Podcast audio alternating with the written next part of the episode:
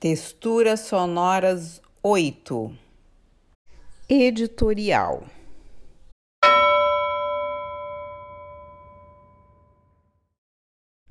Texturas 8 nasce com um curto respiro de alívio.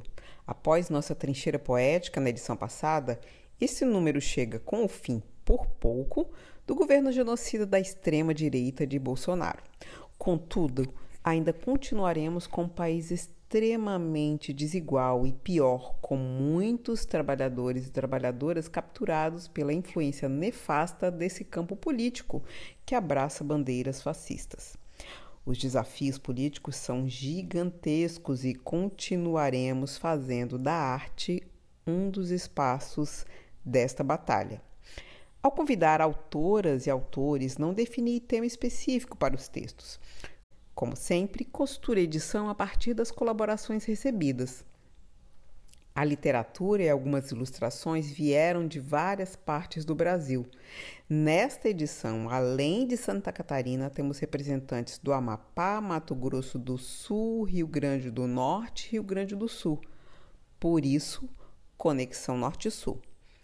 A poesia é maioria e traz as vozes de Aline Maciel, Demétrio Panaroto, Bernardo de França Silva, Denise Castro, Ronei Prazeres, Leonardo de Oliveira, Lara Utzig, Raimundo Neto, Dinovaldo Gilioli, Alisson Braga, Adriana Ribeiro, Juliana Cel, Zé Amorim e Rosane Cordeiro. Na parte dedicada à prosa, agrupamos os textos de Jana Lechal, Daphne Fayad, Susana Barros e André Soltal. Publicamos nesta edição também algumas produções de participantes de nossa oficina de desbloqueio para escrita, realizada no Espaço Cultural Wagner Segura em outubro e novembro deste ano.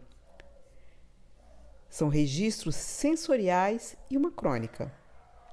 Colaboraram para as ilustrações Og Rocha, Gildson Lima, Glória Braga, Juliana Cel, Lídia Quaresma, Lourenço Panaropto, Marcelo Vaz Cabral e eu, Cíntia Silva.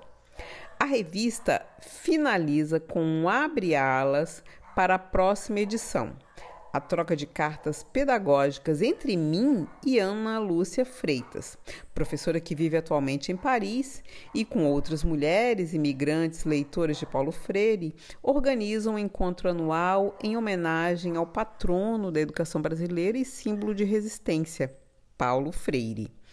A literatura em forma de cartas será destaque na próxima edição de Texturas, inspirada em dialogismo, potências, bonitezas e andarilhagens.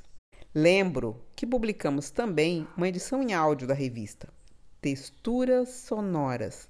Ela está disponível nos principais agregadores de podcast da internet no perfil da Oficina da Palavra. Confira o link em nosso site. Que a leitura nos inspire, os desafios vindouros são enormes e a arte continua sendo nossa trincheira. Um abraço, camarada Cíntia Silva, dezembro de 2022.